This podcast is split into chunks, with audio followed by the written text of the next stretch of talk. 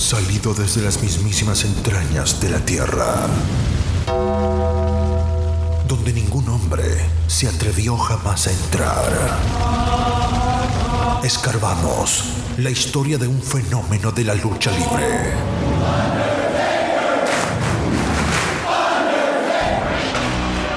El hombre muerto, American Badass, Big Evil, el señor del lado oscuro.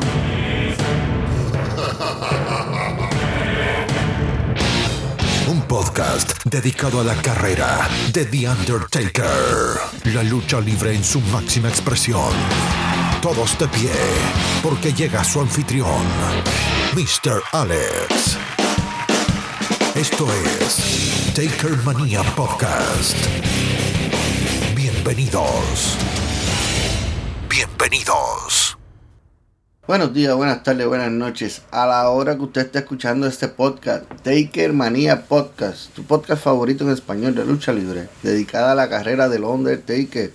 Ya ustedes me conocen y si no, un placer. Mi nombre es Mr. Alex. Como en todo episodio, les invito a que nos busquen en nuestras redes sociales y se unan a las criaturas de la noche.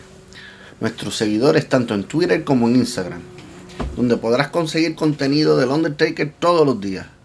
En Twitter e Instagram, arroba TakerManiaPod, TakerManiaPod, tanto en Twitter como Instagram, repito. También nos puedes escribir a nuestro correo electrónico, takermaniapod, arroba gmail.com, takermaniapod, arroba gmail.com. Cualquier comentario, sugerencia, hasta las quejas, ya sabes dónde nos puedes escribir. Y como siempre, ponemos a todo el mundo a trabajar. Y lo único que les pido es que me ayudes a compartir este contenido. Y así cooperamos todos en ayudar a crecer esta comunidad, a nuestra familia de Taker Manía Podcast. Seguimos creciendo y esto es gracias a ti. Si quieres apoyarnos mensualmente en este podcast, puedes ir y escoger alguno de los enlaces abajo en la descripción de cada episodio. Uno los puede llevar al Anchor Listening Support, la forma más fácil de apoyar este podcast desde 99 centavos hasta 9.99 al mes. Adicional también tenemos otro enlace. Este es el de Buy Me a Coffee, en donde usted aporta, depende a cuántos cafés se quiera tomar conmigo. Adicional, también tenemos el link de PayPal, en donde tu donación puede ser ilimitada. Cualquiera que sea tu colaboración monetaria, mil gracias. Y todo es para mejorar este proyecto.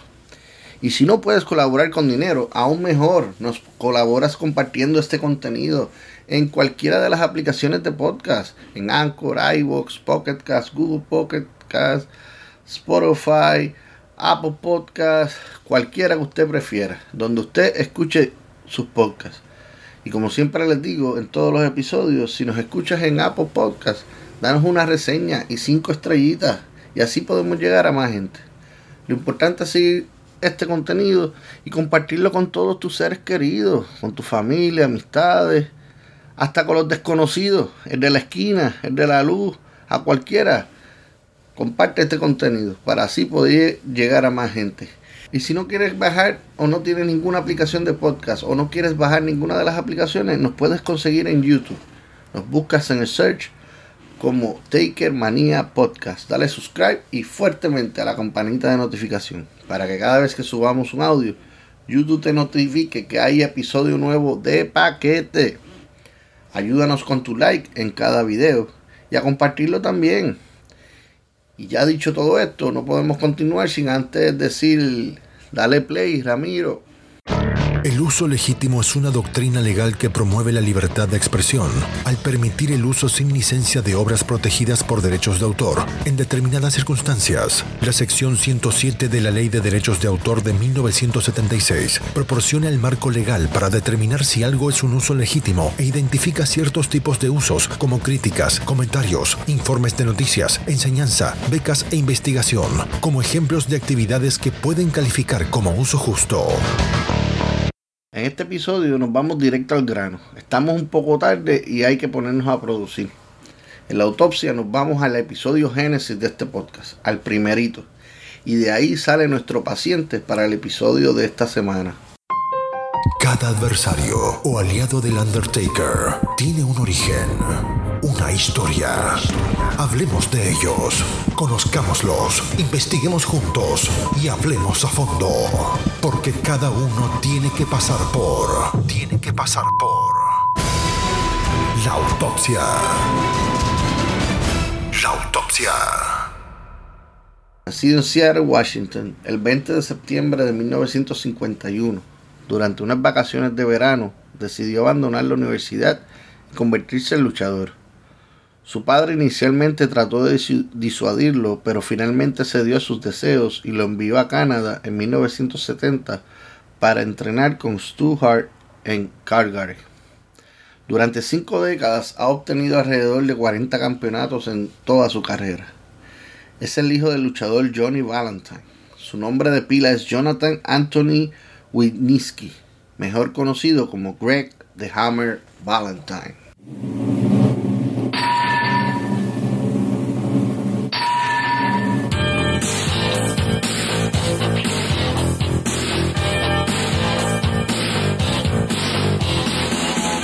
Wisniewski fue entrenado para luchar por Stu Hart, luchando en un combate debut en julio de 1970 contra Angelo King Kong Mosca. Perdió en unos 5 minutos. Seis meses después, Wisniewski se mudó a Detroit para completar su entrenamiento. Al principio de su carrera, resistente a utilizar el apellido de su padre para su nombre de luchador, Wisniewski luchó bajo el nombre Babyface Nelson antes de convertirse en Johnny Fargo, la mitad de los Fargo Brothers, con Don Fargo, entre 1971 y 1974. Los Fargo Brothers inicialmente compitieron en la National Wrestling Federation, con sedes en Buffalo y Cleveland, antes de mudarse a Texas. Se separaron en el 74 y Wisniewski se fue a Florida, donde comenzó a actuar bajo el nombre de Johnny Valentine Jr con la esperanza de poder estar a la altura del legado de su padre. Más tarde cambió su nombre a Greg the Screwdriver Valentine o Greg el destornillador Valentine y fue anunciado como el hermano de Johnny Valentine, no como su hijo, por temor a que se pensara que el mayor Valentine era demasiado mayor para ser una amenaza legítima. Valentine permaneció en Florida durante un año mientras también trabajaba en Los Ángeles y en Japón con Antonio Inoki en 1975 y principios de 1976. En agosto de 1976, Valentine debutó en el Mid Atlantic Championship Wrestling de Jim Crockett Jr. y George Scott, una filial de la National Wrestling Islands, NWA, con sede en las Carolinas y Virginias. Valentine fue contratado para reemplazar a su padre, quien se había visto obligado a retirarse después de romperse la espalda en un accidente aéreo en 1975. Inmediatamente comenzó un feudo con Johnny Weaver, a quien retiró con un elbow drop desde la tercera cuerda. La caída del codo de Valentine se promocionó como un movimiento mortal, con cintas de él rompiendo tablas de madera con el codo mostradas al público antes de su debut. Greg, using your elbow as a weapon in the ring is not a happenstance situation. It's something that takes careful training and preparation, as evidenced here. Yes, uh, Gordon. As, as you notice, I've only got one board there right now. This is mainly for uh, to get my concentration up, and I'll build up to uh, four or even five boards. Uh, this is Mike Pappas here helping me. I've got two boards there.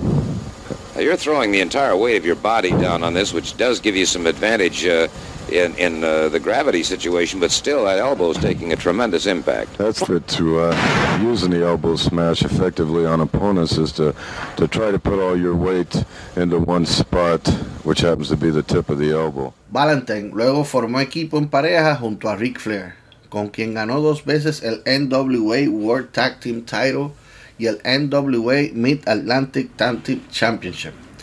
Primero derrotaron a Gene and y Ole Anderson el 26 de diciembre de 1976 en Greensboro. Mantuvieron los títulos hasta el 8 de mayo de 1977, cuando los Anderson lo derrotaron en un combate de jaula de acero en el antiguo Charlotte Coliseum. Flair y Valentine recuperaron los NWA World Tag Team Title de los Anderson el 30 de octubre. El equipo se separó después de que el presidente de la NWA, Eddie Graham, los despojara de los títulos en abril de 1978 como resultado de su conducta poco profesional. Esa segunda corrida como campeones duró 157 días. Flair luego puso su mirada en el NWA Heavyweight Championship, mientras que Valentine obtuvo nuevamente los NWA World Tag Team Title una vez más con el Barón Von Raschke en 1978 por 195 días.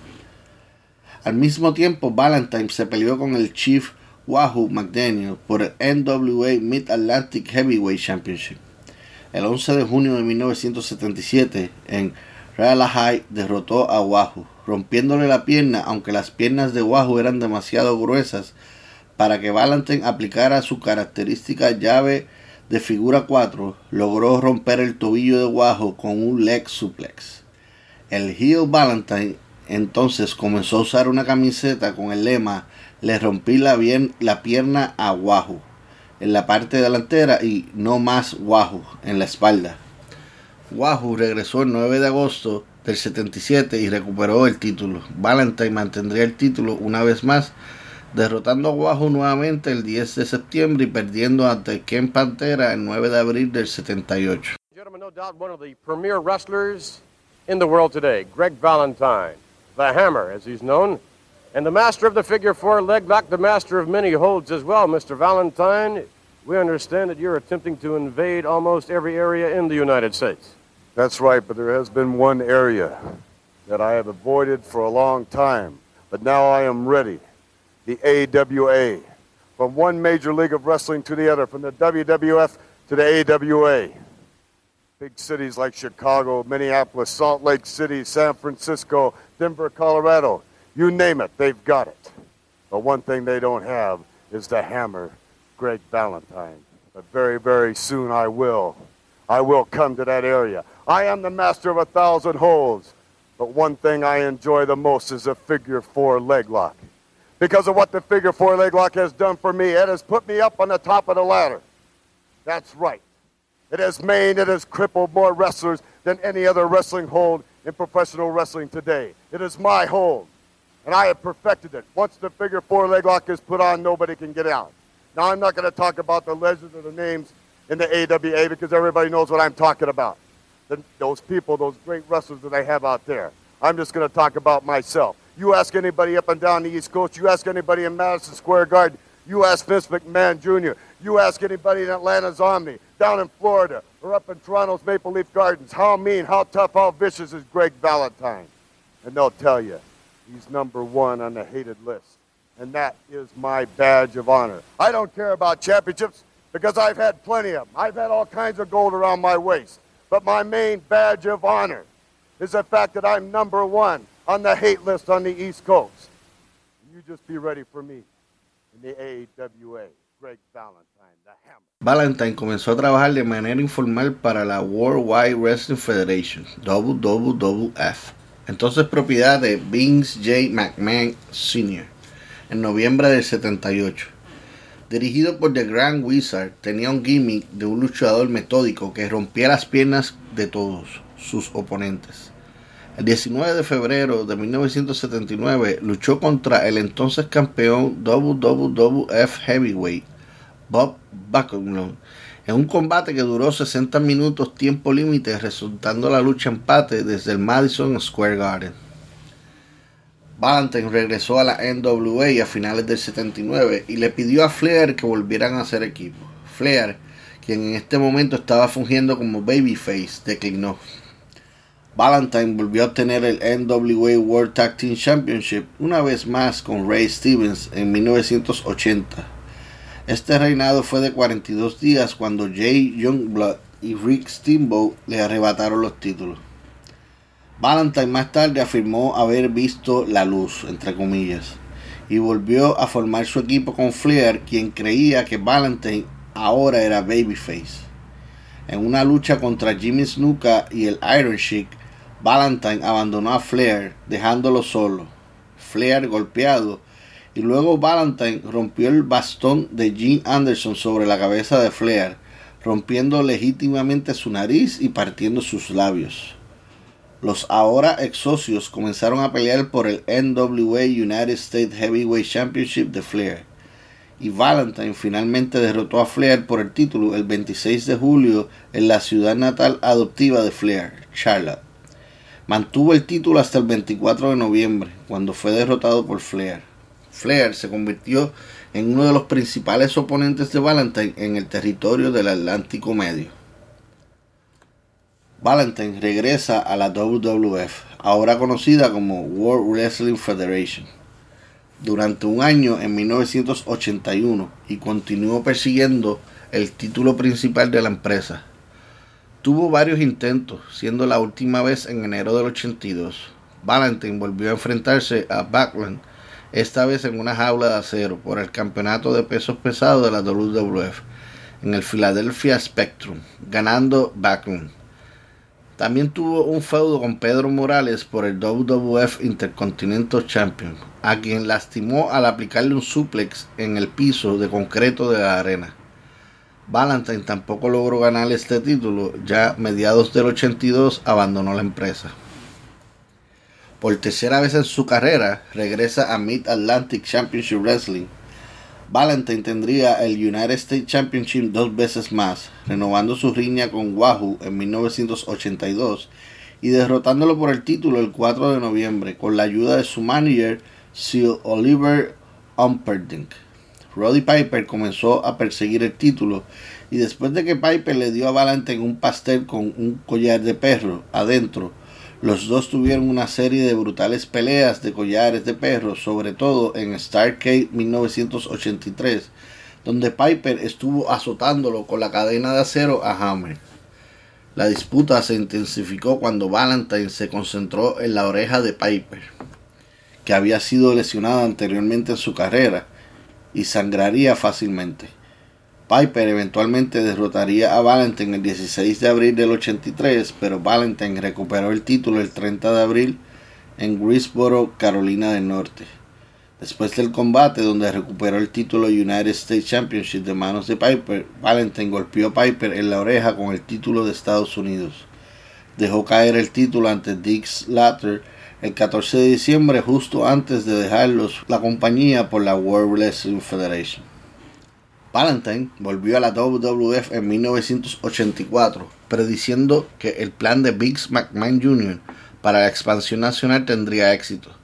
Su primer manager fue el capitán Lou Albano y más tarde lo dirigió Jimmy Hart. El 24 de septiembre del 84 en Londres, Ontario, Valentine derrotó a Tito Santana por el Intercontinental Championship, centrándose en la rodilla lesionada de Santana durante todo el combate, aplicando la llave figura 4 múltiples veces, mientras Santana estuvo fuera de juego para someterse a una cirugía en la pierna. Valentine se peleó con John Yard Dog, a quien enfrentó en, el primer WrestleMania celebrado en Madison Square Garden. Santana finalmente se curó y luchó contra Valentine en muchos combates.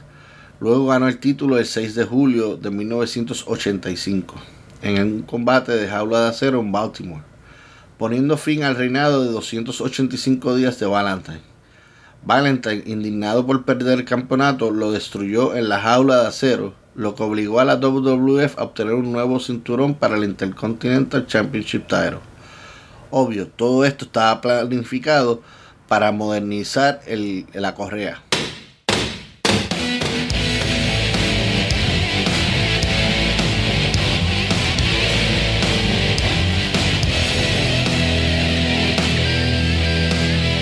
Valentine luego formaría un equipo con Brutus Beefcake, conocido como The Dream Team, dirigido por Lucius Johnny V, el 24 de agosto de 1985 en el Spectrum en Filadelfia, el Dream Team derrotó a The US Express, Barry Windham y Mike Rotundo por los WWF Tag Team Championship. Mantuvieron los títulos hasta el 7 de abril del 86 cuando fueron derrotados en WrestleMania 2 por The British Bulldogs, Dave Boy Smith y Dynamite Kid. En WrestleMania 3, The Dream Team derrotó a The Ruggers Brothers, Jake and Raymond como resultado de la interferencia de Johnny B y Dino Bravo. Molesto por un movimiento fallido de Beefcake durante el encuentro, Valentine se fue con Bravo y abandonó a Beefcake, lo que hizo que Brutus se volviera loco más tarde en la noche. Reemplazando a Beefcake con Dino Bravo, Valentine formó The New Dream Team. Valentine no estaba contento por hacer equipo con Bravo, con quien sentía que tenía poca química. Valentine fue utilizado en un papel mucho menor en la empresa entre el 87 y el 90. Durante algún tiempo, Valentine había estado usando una protectora de espinillas que giraba, por lo que cubría su pantorrilla, no su espinilla, para aumentar la presión ejercida por la llave figura 4. Se refirió a la espinillera como el rompecorazones. Valentine también, obvio, ilegalmente, colocaba la espinillera en su brazo para acentuar la caída de sus codos cuando realizaba los elbow drops.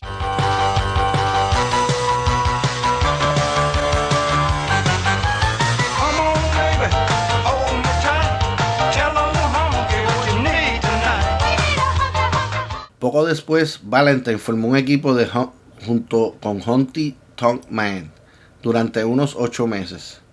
Valentine se resistió a teñirse el pelo de negro, pero finalmente cedió y el equipo se hizo conocido como Reed and Blues y fue dirigido por Jimmy Hart. Reed and Blues tuvieron riñas con The Bushwhacker, The Hart Foundation, pero fueron eclipsados por Legion of Doom que para entonces dominaban la división de parejas. Valentine junto a Honky Tonk Man y Ted DiBiase fueron los compañeros de equipo de The Undertaker en su debut en Survivor Series 1990. A mediados de diciembre, su compañero, The Honky Tonk Man, dejó la WWF. Un ángulo se grabó el 28 de diciembre de ese año en el Madison Square Garden, donde fue derrotado por Simba Saba Simba, a.k.a. Tony Atlas, después de ser golpeado accidentalmente por la guitarra de Jimmy Hart. El 7 de enero de 1991 se amplió el ángulo en un combate que vio a Dave Boy Smith derrotar a Dino Bravo. Valentine fue nuevamente golpeado accidentalmente por el megáfono de Jimmy Hart. Esta vez Valentine atacó a Jimmy Hart y se volvió babyface. El 19 de enero del 91, Valentine participó en el Royal Rumble match de ese año, entrando en la tercera posición y duró 44 minutos, eliminando solo a Dino Bravo y siendo eliminado por Hulk Hogan. El 17 de febrero de ese año, en la edición de Wrestling Challenge, la WWF transmitió imágenes del incidente con Jimmy Hart en el Madison Square Garden a finales del 90. Esto comenzó el cambio a Babyface, pero por primera vez en televisión nacional. Valentine perdió ante Earthquake manejado por Jimmy Hart en WrestleMania 7 y fue derrotado nuevamente en SummerSlam 91 por IRS. Participó en el Royal Rumble de 1992 por el WWF World Heavyweight Title que estaba vacante entrando en la posición número 11 en donde atacó a su antiguo rival Ric Flair antes de ser eliminado por el Reaper Man. Más tarde ese mes volvió a dejar la WWF.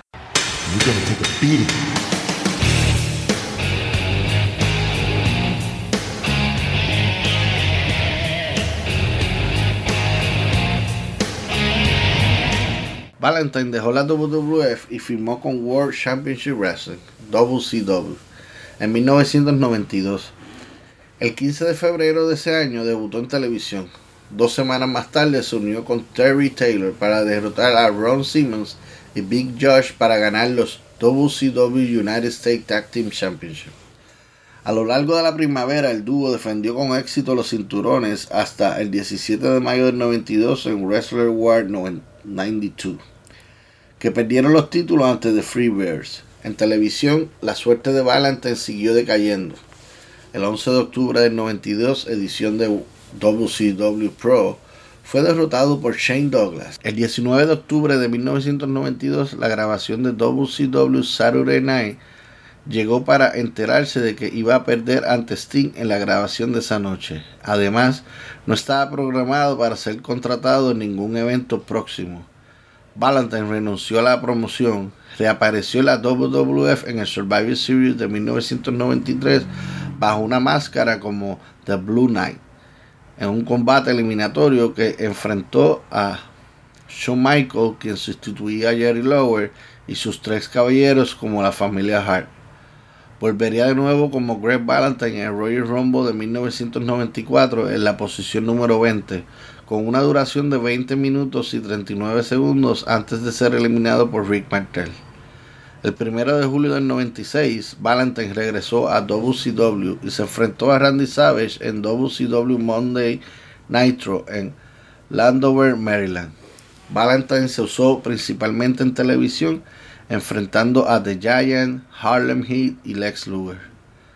Al año siguiente también fue utilizado con modernación nuevamente en televisión, pero tuvo récord de 6-2, derrotando a Mike Enos, Bobby Eaton y Billy Kidman. Valentine luchó cuatro veces por la promoción en 1998 y se fue de 3-1, terminando su carrera en la WCW con una victoria sobre Pat Tanaka el 17 de febrero del 98. Valentine pasó a recoger el circuito independiente luchando en Japón, con la promoción de International Championship Wrestling con sede en Hamilton y con la American Wrestling Federation. El 10 de octubre del 99 apareció en el infame pay-per-view de Heroes of Wrestling, cubriendo a The George the Animal Steel con la ayuda de Cherry Mantel.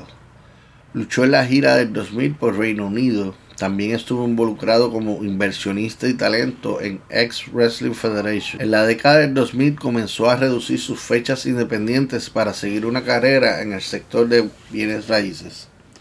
El 13 de marzo del 2004, Valentine fue incluido en el Salón de la Fama de la WWE por su ex-manager Jimmy Hart. El 29 de enero del 2005, en Wrestling Reunion, Valentine ganó una batalla real de 17 hombres para convertirse en el campeón IWA Heavyweight.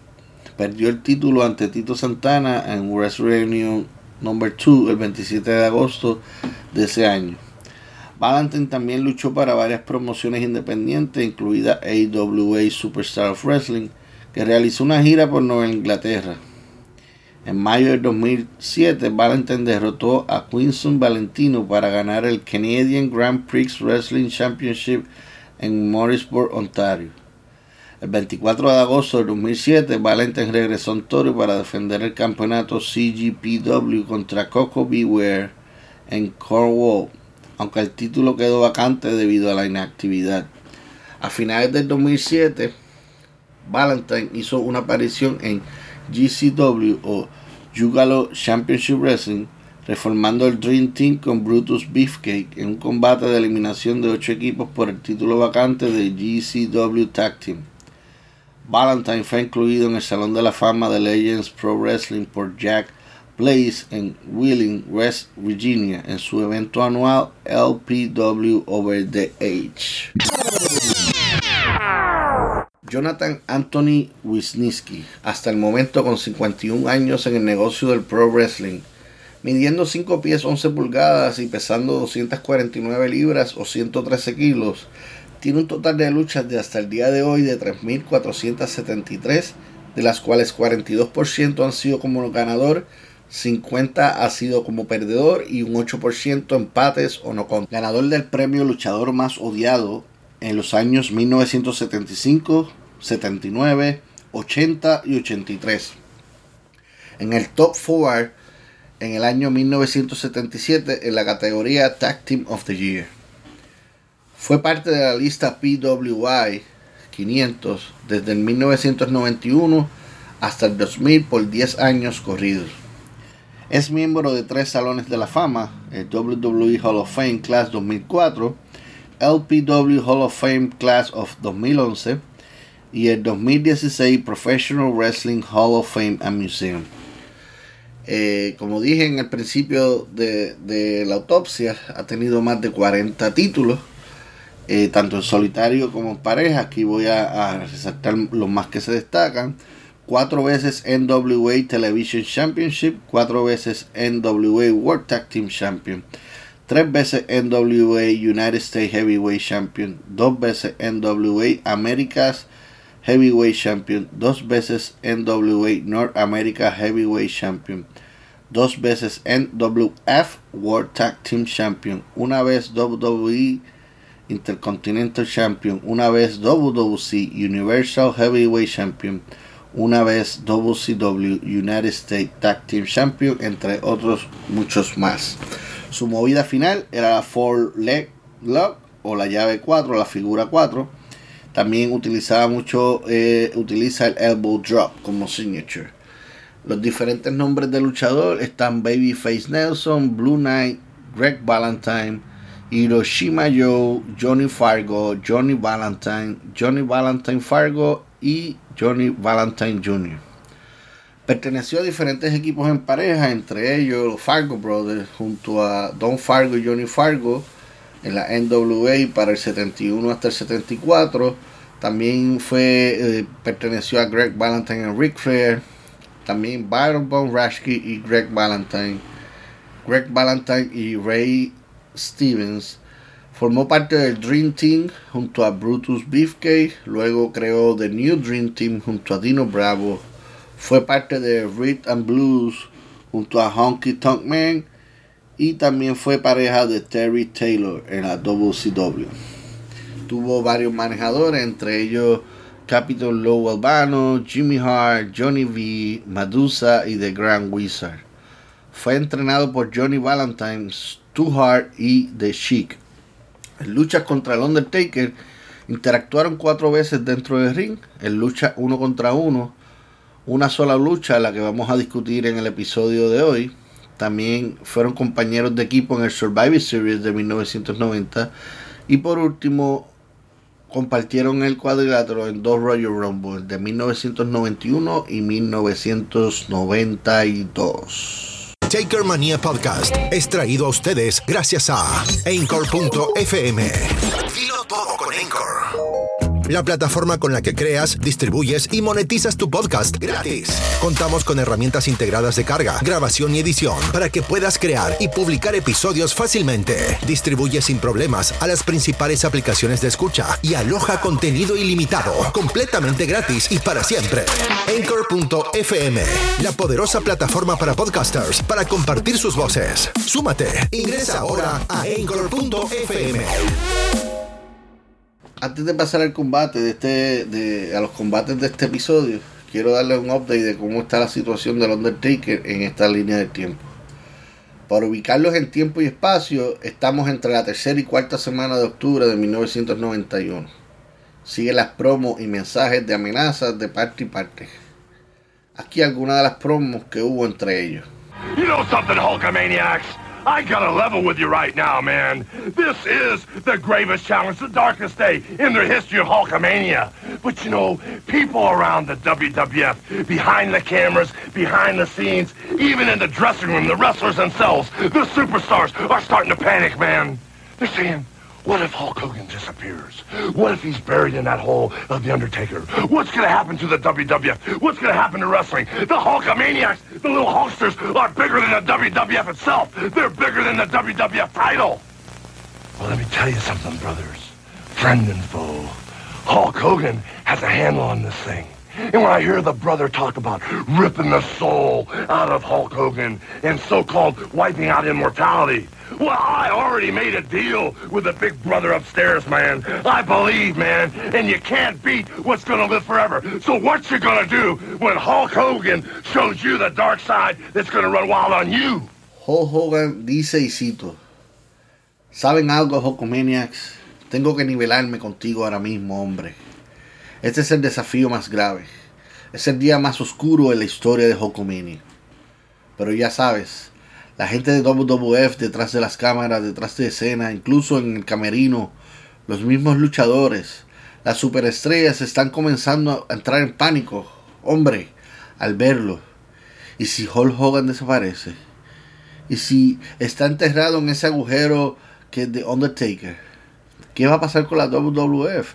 ¿Qué pasará con la lucha libre? Mucho más grande que la propia WWF, son más grandes que el título de la WWF. Déjame decirte algo, amigo y enemigo del hermano Hulk Hogan. Tiene un control sobre esto. Y cuando escucho al hermano hablar sobre arrancar el alma de Hulk Hogan y sobre la supuesta eliminación de la inmortalidad, bueno, Ya yo hice un trato con el hermano mayor de allá arriba, hombre. Yo creo, hombre. Y no puedo vencer lo que va a vivir para siempre. Entonces, ¿qué hará cuando Jojo te muestre el lado oscuro? Corre salvaje contigo. Estos comentarios tuvieron efectos del otro lado. Hulk Hogan, everybody knows that we have something very special in store for you. A casket. Yes, everyone see it. A beautiful steel casket with beautiful satin on the inside just for you. Because you're going in it, Hulk Hogan, when my Undertaker puts you down in the Survivor Series. The casket will be yours for eternity. Eternity is for a long, long time, Hulk Hogan. And as I put your rotting flesh away, I'll take your soul for my own.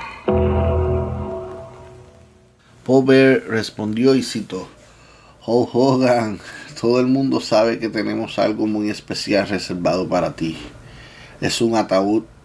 Sí, todos lo pueden ver. Mira lo hermoso con un hermoso satén en el interior. Solo para ti porque vas a entrar, Hulk Hogan, cuando mi Undertaker te ponga abajo en la serie de sobrevivientes. El ataúd será tuyo para la eternidad. A lo que el enterrador añade cito, eternidad es por mucho, mucho tiempo, Hulk Hogan. Yo tiraré tu carne podrida por ahí y tomaré tu alma para mi hogar. Bueno, yo espero que lo que se digan en las promos no se quede en las promos y si se forma una queja entre estas dos superestrellas.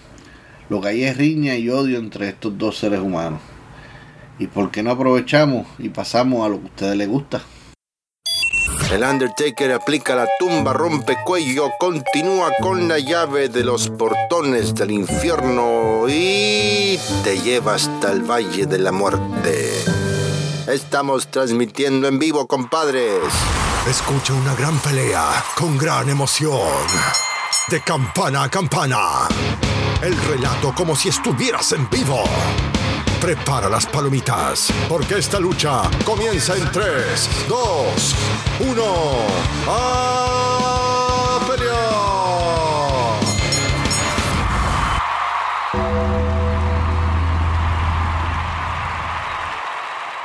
Rápidamente pasamos a esta tu sección favorita de campana a campana con la acción que te entretiene. Siguiendo la línea del tiempo del enterrador, continuamos con el siguiente combate.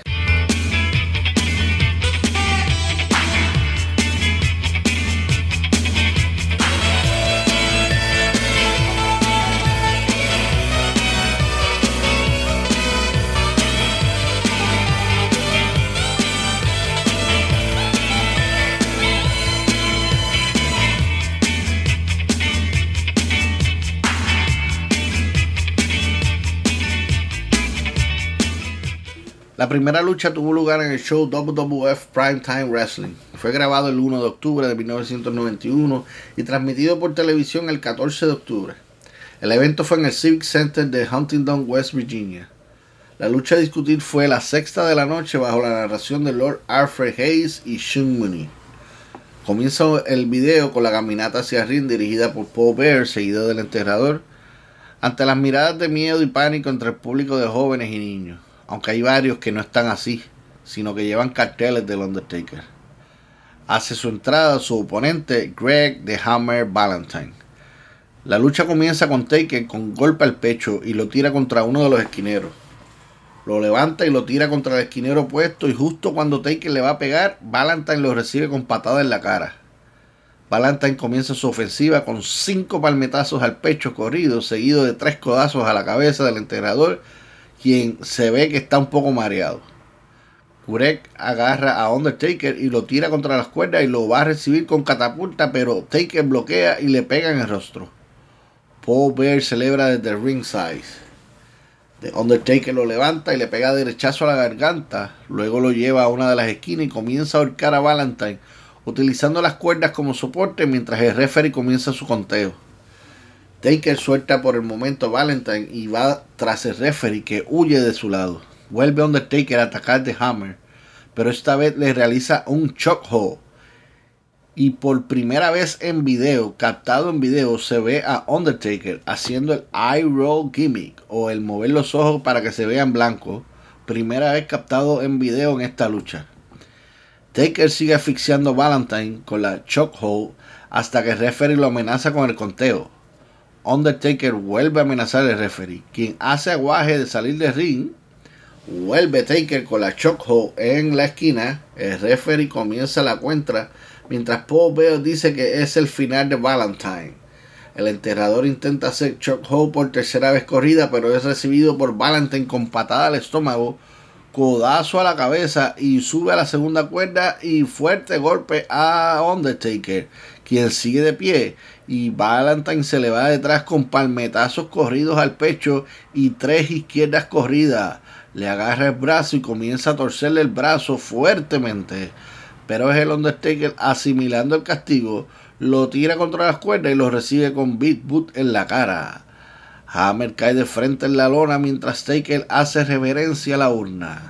Undertaker lo levanta del suelo, lo tira contra las cuerdas mientras coge impulso y lo recibe con lazo vaquero volador o super lazo.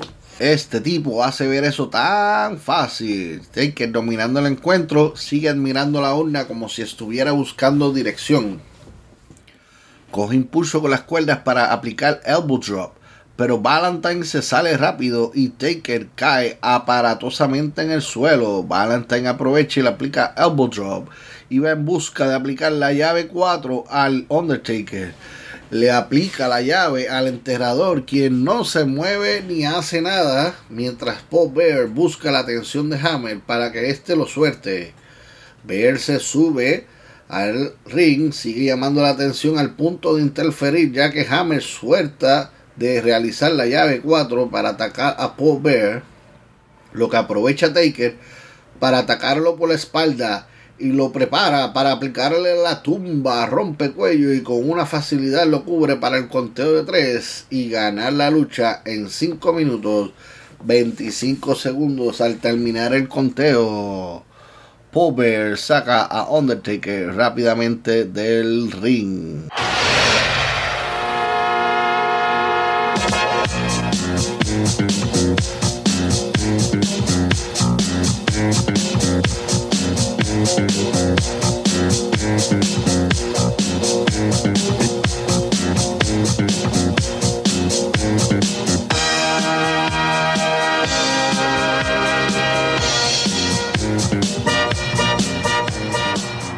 La segunda lucha tuvo lugar en el show WWE Superstar. Fue grabado el 30 de septiembre de 1991 desde el Wheeling Civic Center, Wheeling, West Virginia, ante 7.500 fanáticos presentes y transmitido por televisión el 19 de octubre de 1991 bajo la narración de Randy Savage, Roddy Piper y Vince McMahon. La lucha a discutir fue la quinta de la noche. Eh, pero espérate. Pero un momento, producción. No, no, no, no, no. Aquí, aquí debe haber un error. ¿Qué es esto? Aquí dice el diablo se enfrenta a Sid Justice. ¿Cómo? Que la lucha es la correcta. Pero es que es, no, no, no, es que nosotros solo hablamos de discutir los combates del Undertaker, no de los otros. Bueno. Sí, pero es que, es que no es... Bueno, si ustedes dicen que es la lucha, pues vamos a najar esta lucha. Ahora los pichones le tiran a la escopeta. Pero vamos a seguir dirección de producción. disculpen, disculpen anteriormente. Como dije antes, comienza el video y vemos a El Diablo, luchador enmascarado en el centro del ring. Y ahora hace su entrada Sid Justice. Ante una fanaticada que lo aclama mucho. Suenan las campanas para comenzar la lucha. Wey, wey, wey suena la música del enterrador y es el quien camina hacia el ring junto a Paul Bear. No entiendo esto, pero vamos, vamos a seguir. Paul Bear lleva un maletín en sus manos. Ok, ahora entiendo. Paul Bear aparentemente alegadamente le ofrece lo que tiene en el maletín a el luchador desconocido el diablo para cambiarlo por Undertaker. O sea, sí, ya es oficial. Esta lucha se convierte Undertaker versus Sid Justice. Ahora entiendo a producción y pido disculpas. El enterrador se está preparando para luchar y recuerden de episodios pasados, Undertaker tiene una riñita pendiente con Sid Justice y parece ser que llegó el momento. Vamos a ver. Taker sube al ring y se pone frente a frente a Sid Justice. Undertaker lo agarra con una chokehold a y este le hace fuerza al hombre muerto y es cuando Sid Justice le aplica también una chokehold al Undertaker y ambos están aplicándose el uno al otro la llave de estrangulamiento, midiendo su fuerza cuando Sid lo lleva a paso a una de las esquinas. De repente aparece, espérate, espérate, aparece corriendo a toda prisa el diablo hacia el ring con el maletín. Al entrar al ring se va quitando la máscara y Dios, no es el diablo, se deja ver y es Jake the Snake Rover, quien aprovecha para atacar a Sid por la espalda, se quita la cinta de karateca y la utiliza para ahorcar a Sid Justice, que todavía no sabe quién lo está atacando por la espalda. El castigo continúa. Ahora es Undertaker que comienza a ahorcarlo. En lo que Paul Bear viene desde backstage con un ataúd para Sid Justice. Siguen atacando, abusando de él. Lo amarran entre las cuerdas. Para este ser atacado por ambos villanos. Espérate. Oh my god. Jake abre el maletín y sacó una serpiente cobra. Bastante grande. Se la va a tirar a Sid. Oh espérate un momento, llega Jim Duggan haciendo el salve, salvándole el pellejo a Sid Justice y ambos fuera de ring. Jim Duggan y Sid Justice aterrorizados mientras que los Hills están dentro del ring apoyados por la serpiente cobra. ¡Wow! Así terminado este segundo encuentro que aparente y alegadamente termina en un no contest. No te vayas. Ya viene la mejor parte. Aquí, en Taker Mania Podcast. Con Mr. Alex.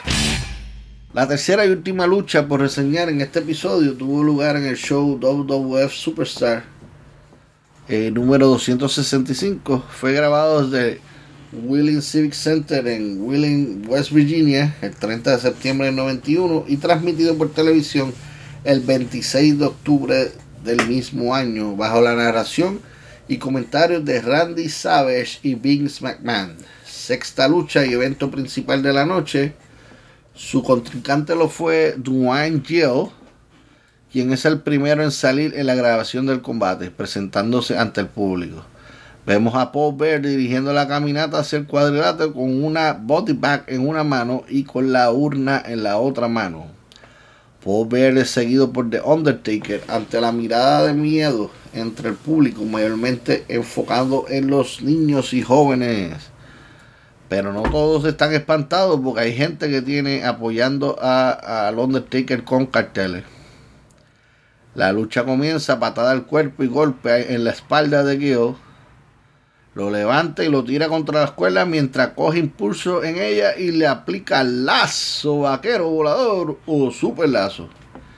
Mientras la acción continúa dentro del ring, ponen un video de Jim Duggan con mensaje para Taker. En resumidas palabras, él apoya a su amigo Hulk Hogan en el combate de Hogan versus Undertaker pautada para Survivor Series 1991. Volviendo a la acción, dentro del cuadrilátero, Taker lo lleva contra el esquinero y luego realiza la movida old school, camina por la tercera cuerda y luego golpea la nuca de Gill con un golpe. Undertaker le aplica la tumba rompecuello para luego cubrir a su oponente y ganar por cuenta de tres. Duración de la lucha 2 minutos 7 segundos. Taker se acerca a Paul Bear para su rutina y la rutina de body bag. Paul saca la body bag, mete en el cuerpo de la víctima en la bolsa de cadáveres. Y esto culmina buscando impulso en la escuela y pateando a su víctima. Y eso fue todo en la sección de campana campana. El relato como si estuvieras en vivo y a todo color. el contenido que te entretiene y te hace recordar cuando éramos pequeños frente a la televisión, viendo la lucha libre. Hemos llegado al final de este episodio, no sin antes dar las gracias a todos ustedes por escuchar el podcast. Como siempre les pido, pueden buscarnos en Anchor, Spotify, Google Podcast, Pocket Cast, iVoox, cualquier aplicación de podcast nos puedes buscar. También los audios los puedes conseguir en YouTube. Nos buscas, suscríbete y dale fuertemente a la campana de notificación. Y cuando escuches los videos también ayúdanos dándole like a cada video. Y por casualidad, si nos escuchan en Apple Podcast, necesitamos que nos des 5 estrellitas y una reseña, sea buena, sea mala. Aceptamos el hey. Y así poder llegar a más personas. Nuestras redes sociales para ser parte de las criaturas de la noche, tanto en Twitter como en Instagram, nos puedes conseguir en arroba takermaniapod, arroba takermaniapod, o también nos puedes escribir a nuestro correo electrónico takermaniapod arroba gmail.com, takermaniapod arroba gmail.com.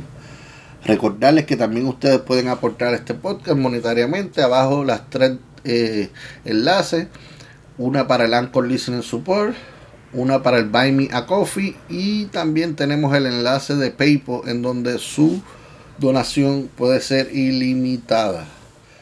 Cualquier sea la cantidad eh, que usted nos done, será bien recibido y es para la producción, para poder seguir creando el mejor contenido de lucha libre en español para ustedes.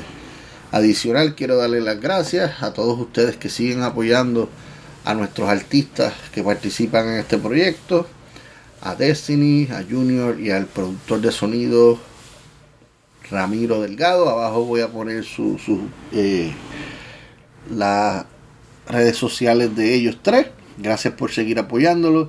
A todas esas personas que nos apoyan mensualmente, muchas gracias. A producción, Giovanna, Isabela, muchas gracias por todo. Y a usted, nuevamente, como hago en todos los episodios, pero desde lo más profundo de mi corazón te doy las gracias por darme la oportunidad de compartir este proyecto contigo, cada uno de ustedes.